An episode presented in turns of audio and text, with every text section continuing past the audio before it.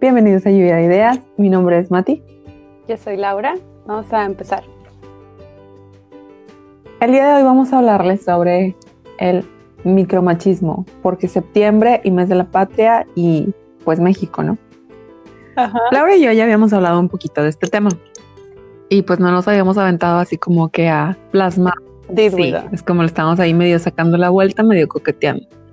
es como, sí, bueno, prepárame tantito la otra semana. Eh, vamos a comenzar con lo más básico, ¿right? Que son las definiciones, digamos de manera oficial, ¿verdad? O reconocidas.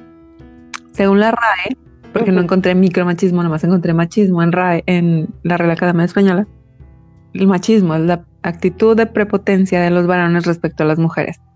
Y también dice que es una forma de sexismo caracterizada por la prevalencia del varón. Bien, podríamos percibir el micromachismo como esta actitud de prepotencia sutil o disfrazada. Bueno, o sea, basándome en, ese, eh, en esa definición, pues sería como esa actitud de prepotencia, pero de manera más sutil o disfrazada. Yo estoy poniendo palabras de más en el acervo de la RAE, pero es que el término como tal, pues no lo encontré, como les comenté. Busquen otra fuente, porque, porque es lo que hace un buen investigador, buscar en otra fuente. Y entonces claro. Fondue es un tipo de buscador urgente de dudas, así se denominan ellos. Lo define como el término micromachismo se utiliza para referirse al conjunto de los comportamientos, prácticas y estrategias cotidianas con las que se ejerce el poder de dominio masculino y que atentan en diversos grados contra la autonomía de las mujeres. Interesting. Entonces, básicamente, pues es eso, el dominio masculino y eh, la agresión, digamos, hacia las mujeres. Sí, lo que me encanta aquí es las estrategias cotidianas, en plan, mm, no te das De a diario, de a diario. Ajá. Muy bien. Mientras que, bueno, este fue otro, otra fuente. Y en la Biblia de los Millennials, o sea, Wikipedia, dice que el micromachismo es un término controversial que fue propuesto por el psicólogo Luis Bonino Méndez en el 91 que comprendería un amplio abanico de maniobras interpersonales y se señalaría como la base y caldo del cultivo de las demás formas de violencia de género o misoginia. O sea, mm. está, es así como que los primeros focos rojos. El maltrato psicológico, emocional, físico, sexual y económico que serían normalizados eventualmente. Se trataría además de prácticas legitimadas por el entorno social, o sea, ve la gravedad. Tan normalizado que ya está legitimado por Totalmente bien, no pasa nada, eso es lo normal. En, contraste con otras formas de violencia machista denunciada y condenada habitualmente.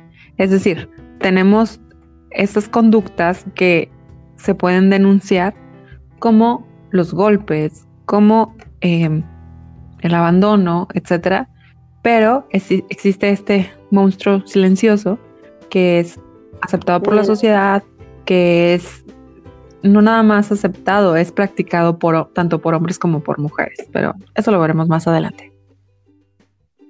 Correcto. En lo personal, creo que esta última definición define claramente y ejemplifica el concepto, eh, resalta el hecho que se presenta en un entorno social y que, bueno, también como lo mencionaste en el anterior, que es algo ya muy cotidiano y que por años y años ha sido aceptado.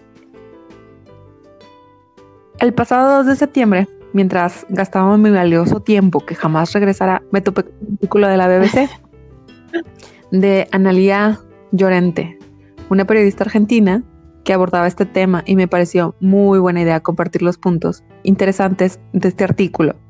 Y pues ya saben, uno de los sinónimos de nuestra cultura mexicana lamentablemente es el machismo. y ya que estamos en el mes patrio, es un mes para reflexionar sobre nuestra hermosa cultura, porque no todo es fiesta, muchachos, no todo es fiesta ni playas. Pues pensé, ¿por qué no? Así que también les dejaré el link del artículo por si quieren revisarlo completitito, o sea, de qué se trata y todo. Qué feo suena decir que el machismo es un símbolo de la cultura mexicana, pero creo que es verdad. Sí, y pues en el extranjero el estereotipo es de que el sombrero, el bigote y la actitud de macho, ¿no? Exacto. triste pero real. El título del artículo es Las mujeres no dicen groserías, no te vas a para salir. o Es que los hombres son así. ¿Y por qué los micromachismos no son tan micro? Todas estas frases y... Uy, me dan todos estos. El simple encabezado me sonó demasiado familiar, demasiado común y tanta familiaridad hasta me incomodó. Probablemente, como yo, también has escuchado alguno de estas frases en personas cercanas y tal vez en algún punto incomodan. Pero pues uno just go with the flow. Lo dejas ir, aplica la de Elsa. No le damos importancia, pero incluso eso puede escalar a que te conviertas en la persona que las dice, si no es que ya lo somos. Lo que me parece sorprendente es que muchas de estas frases vienen de otras mujeres. Pero bueno, eso lo abordaremos más adelante. Creo que sí, definitivamente estas frases vienen incluso más de las propias mujeres. Todas estas, bueno, estas tres que mencionaste. Las mujeres no dicen groserías, no te vas a arreglar para salir. Es que los hombres son así. Todas las en mujeres más de una vez en mis años de vida, que ya iba a decir cuántos eran, pero no voy a decir. Sí, lamentablemente. Es demasiado, demasiado familiar y demasiado incómodo, pero también es demasiado pasivo y sutil que lo dejas ir. O sea, se cuela. Y parece lo suficientemente inocente para de, ah, bueno, eso dice mi abuelita o eso me dice tal señora, no le voy a hacer caso. Exacto. Y como quiera lo voy a hacer. Bueno, pero a pues, la vez, ajá. no. escala. No, sí, a la vez no. se mete Sí. en tu inconsciente.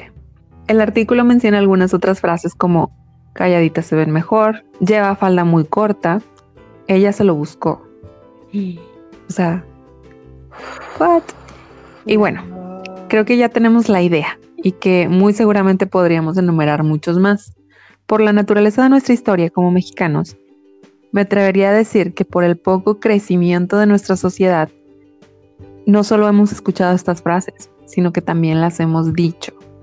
En lo personal, ya que fui a una escuela católica, pues sí, había mucho bombardeo, como que no usar la falda sobre la rodilla, nunca jamás en la vida llevar blusa sin manga, eh, que pórtate así para ir al cielo y otras bonitas fábulas que si te andan programando con mucha precisión, o sea, te dejan, te lo dejan en el inconsciente. Y también estoy de acuerdo que deben existir ciertas reglas, pues en la escuela, etcétera, pero ese entorno se convierte o traspasa a tu vida diaria. Ya no es como aquí el uniforme es así, es no las uses, o sea, no uses faldas así. Punto. Lo triste es que como dice el artículo y como lo sabemos, luego aprendemos eso y ¿qué hacemos?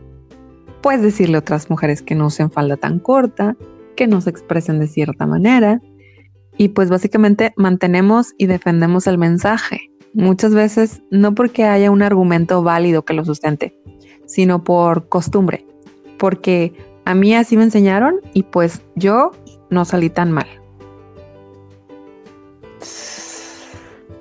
Sí, o sea, esto que mencionas, por ejemplo, de la falda.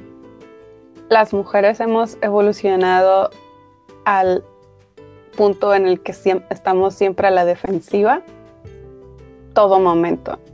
O sea, por ahí vi a una comediante de Estados Unidos que decía, ah, sí, este, ahora con la pandemia la gente trata como si cada que pudieras salir pudieras morir. Y dice, bueno, para las mujeres no ha cambiado nada, porque Exacto. nosotras desde antes ya era como no pasar por ciertos lugares, vestirte de cierta manera, estar a cierta hora, actuar, eh, o sea, todo, ¿no? Todo esto lo tenemos en cuenta siempre. Es algo muy difícil de entender, yo creo, para las personas que no lo tienen en cuenta siempre, pero es una, un estado de alerta constante. Sí, Y este mensaje de no, no uses falda tan corta, etcétera, para nosotros suena, suena muy lógico y lo decimos por supervivencia, porque tal vez yo lo he dicho, claro. Pero lo que tenemos que hacer es entender que está mal que tengamos que hacer esto. No les digo que lo dejen de hacer, Lo que estoy diciendo es que deberíamos poder ser capaces de dejar de hacerlo, cosa que todavía no está ahí, o sea. Son situaciones, como tú dices, hay algunas que traspasan el machismo, ya es cuestión de supervivencia, o sea, se convierten tristemente en cuestiones de supervivencia y creo que por eso también las hemos replicado entre mujeres. Pero justo como lo mencionas, es muy triste tener que modificar tu comportamiento, reprimir tu deseo o comportamiento por la cuestión social. Pues tristemente así es. O sea, vivimos en, en este tipo de sociedad. Lo increíble también es que si bien otros, otros países están un poquito más avanzados, pues no somos los únicos. O sea, esto pasó en Estados Unidos, un, país, un país primermundista, y no solamente en el Midwest, o sea, en las ciudades grandes, donde se supone que están más desarrollados y que tienen más acceso a miles de cosas y han experimentado también cierto tipo de abusos. Pero bueno, claro, o sea, estamos hablando de México porque este es el país en el que estamos, pero eso no excluye que también pasa en otros lugares, por supuesto. Algunos en mayor, otros en menor escala, dependiendo de las características muy específicas de ese país. Claro. Pero bueno, por ejemplo, en mi caso, lo más cotidiano y que aún así, no por ser cotidiano, no me deja de chocar, no me deja de, no es como, ah, ya estoy acostumbrada. Sí estoy acostumbrada, pero nunca va a dejar de molestarme, es catcall, ¿cómo le llaman en español? Se olvidó. Sí. Eh, pues cuando te dicen cosas en la mm, calle. ¿Piropearte en la calle? Pero es que... Es que ni siquiera creo que debería llamarse Esta es otra, esta es otra forma tal vez de micromachismo, porque es, llevan esta palabra que es piropo, que se supone que es un halago, a cosas bien radicales y muy groseras y... Ah, que nadie se está sintiendo halagado. Exacto. Entonces, catcall, no sé cómo se dice en español, pero... Yo creo que eh, esto es algo que todas, todas, o sea, me atrevería a decir el 99.99% de las mujeres en México han vivido. Entonces, esto no es una cuestión de, ah, es que trae la falda muy corta, o es que ella es súper bonita, o va muy maquillada, o va muy... No, o sea, no conozco una mujer que me diga, a mí nunca me han dicho nada en la calle. No sé si tú conozcas a no, Pero creo que esto escala, o sea, aquí estamos viendo el nacimiento, estamos viendo como lo dice Luis Bonino, es el caldo de cultivo de las formas de violencia de género. O sea, claro, nos podemos extender hasta todos sus tipos, formas y demás, pero el micromachismo, volviendo un poquito al tema, micromachismo, pues es este caldo de cultivo, es decir, es el origen, son las células donde comienza la violencia de género y es muy, muy peligroso. Muy peligroso y es necesario hacernos consciente de que existe y qué forma tiene. El artículo es muy extenso, ya que contiene una entrevista con dos historiadoras mexicanas que son autoras de un libro llamado No son micro, machismos cotidianos. Entonces existe todo este eh, libro, si lo quieren checar. A mí me dieron ganas de comprarlo, real, porque hablan de cosas muy interesantes. Entonces, yo les voy a dar aquí no solamente como un poquito, un poquito de highlights de puntos importantes dentro del artículo. Eh, en la entrevista hablan de los machismos cotidianos, esos que son muy sutiles, pero que siempre ponen a los hombres por encima de las mujeres, con gestos, actitudes y frases que aprendemos desde chiquitos y que van trascendiendo, siguen vivos durante toda nuestra vida y a veces escalan a situaciones que desencadenan consecuencias más graves. Digamos que algo que comienza de manera sutil o inocente escala a desigualdad, abuso y otro tipo de situaciones. Las autoras mencionan que no se trata de hombres malos, más bien que ellas pretenden abordar un tema estructural, es decir, cómo desde que se conoce el género de un bebé hay cierto número de expectativas que moldean nuestra conducta y como lo dice eh, De la Garza, es una de las autoras, terminamos pensando, esto es así porque soy mujer esto es así porque soy hombre, cuando simplemente es una conducta aprendida. O sea, no lo vamos a justificar de, pues así son los hombres, pues así son las mujeres. que es lo que hacemos muchas veces. Sí, es interesante cómo un bebé todavía no nace y ya el mundo a su alrededor, sus padres, hermanos, familia, va a tener ciertas expectativas por ser mujer o por ser hombre. Sí, a mí me ha tocado escuchar, por ejemplo, los papás que dicen, no sé, ah, que vas a tener una niña. Y entonces ya les entra ahí también el, cargo de conciencia de que no han sido muy amables con las mujeres y que ahora van a tener mm, una hija bajo su, bajo su cargo, por ejemplo. Otros micromachismos que comentaron en la entrevista fueron la pasividad de los niños en las tareas domésticas, los comentarios súper savage, súper mal pedo que hacemos sobre las mujeres que con su trabajo y esfuerzo la están rompiendo y en estos casos minimizamos su esfuerzo o el típico, pues con quién se acostó. Eso es muy, muy típico de lamentablemente pensar, o sea, es que nosotros lo tenemos ya hasta internalizado. ¿Por qué pensar, o sea, por qué nos viene ese pensamiento a la cabeza en lugar de pensar, wow, es súper fuerte. Quiero ser como ella. Está haciendo de esta forma. Exacto, o sea, mm, no sé si las mujeres para justificarse que no has llegado, no hemos llegado a ese punto, como de, bueno, no, no, yo, yo no he logrado eso por eso, o sea, ya son cuestiones como más personales y esto, pero es que lo tenemos eternalizado y está mal. Sí, muy, mal. Pues Concuerdo con todo lo que dicen estas autoras y pues es muy triste que este tipo de comentarios y actitudes sean tan normalizadas y si alguien dice, hey, más respeto, seguramente como mexicanos nos saldríamos por la tangente y lo justificaríamos con un simple, es broma, no aguantas nada. Es como, ¿qué? Ah, Estamos... Sí, ahora, ahora, ahora dicen, ay, ya salió la generación de cristal. Yo ya no sé ni quién es la generación de cristal, o sea, eso se le dicen a todo mundo que se queje de algo. Pues es que es la generación de cristal o la generación del abuso, o sea, espérate. Pues sí. Pues hay que llegar a un punto medio.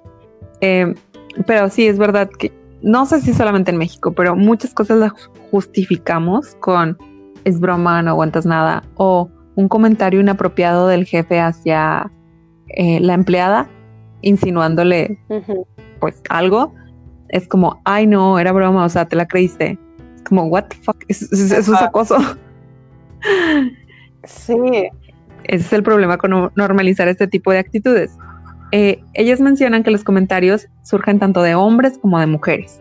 Y aunque el al principio yo pensé que es más de las mujeres hacia las mujeres, reflexionando un poco más me doy cuenta que, por supuesto, o sea, los hombres también participan en esta en este micromachismo.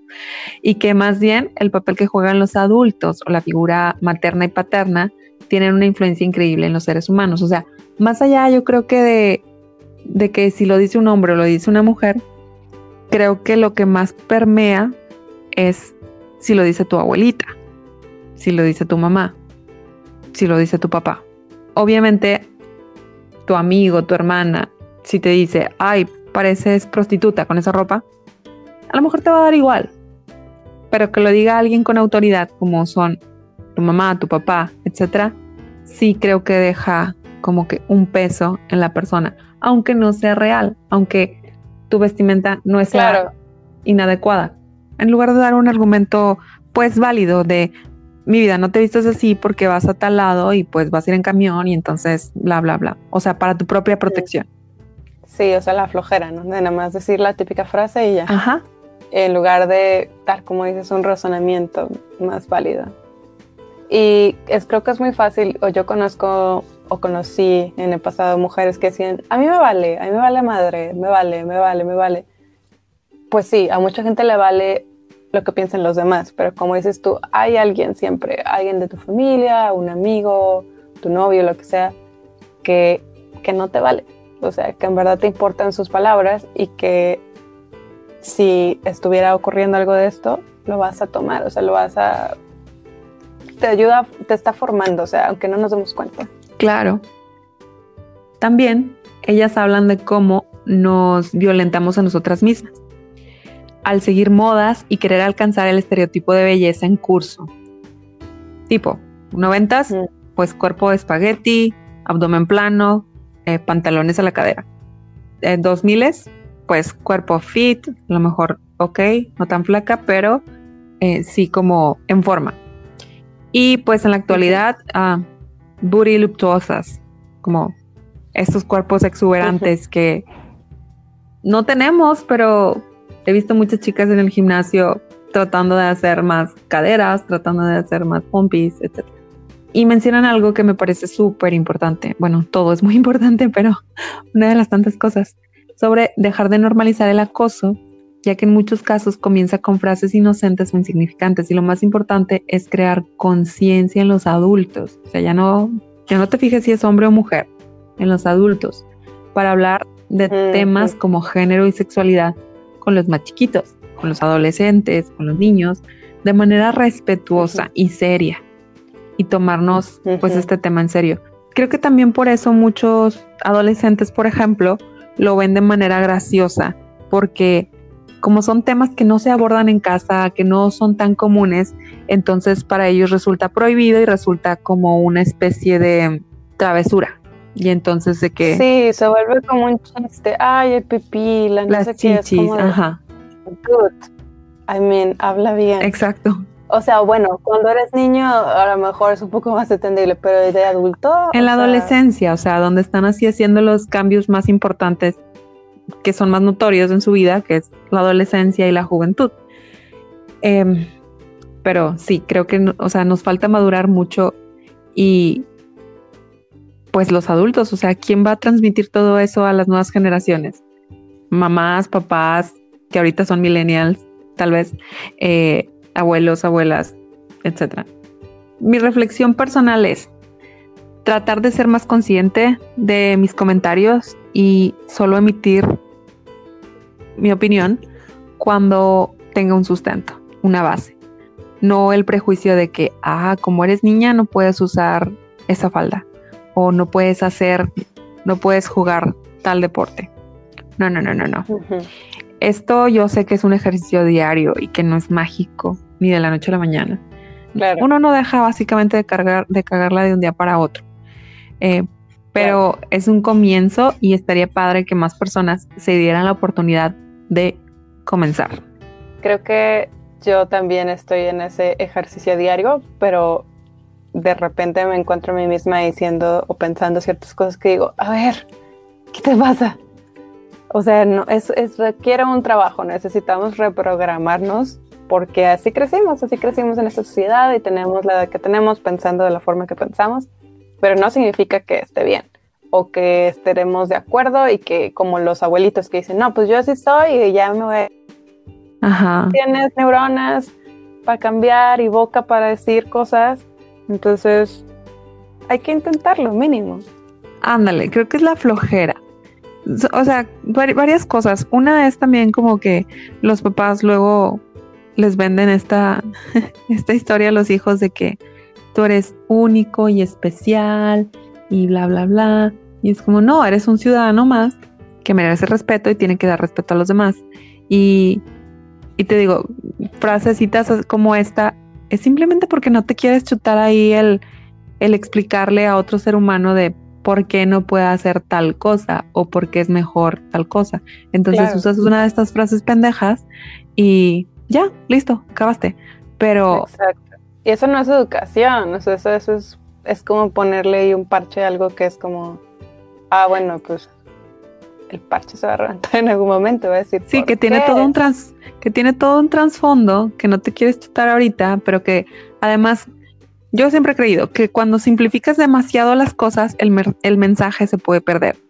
Mm. Entonces, puedes simplificar mucho las cosas de pues eres mujer o eso te pasa porque por usar ese tipo de ropa, muy mal. Sí, o la sobresimplificación es esa de así son los hombres. Exacto, porque entonces no estás dando No. Estás así son algunos hombres y no son todos los hombres y los hombres son diferentes también, o sea, es una sobresimplificación de ah, bueno, pues pues así son los hombres, o sea, ¿Ustedes qué opinan? a mí hasta me dieron ganas de comprar el libro y compartir estos nuevos conocimientos con mis sobrinitas y con básicamente PG-13, o sea, y también hacer este ejercicio diario de, así como se nos salen ese tipo de frases, empezar a identificarlas y después empezar a reemplazarlas por lo que realmente quiero decir. Eh, pues díganos qué opinan ustedes, si han escuchado este tipo de micromachismos. Yo creo que no, que nadie lo ha escuchado. y nos vemos en el próximo episodio. Bye.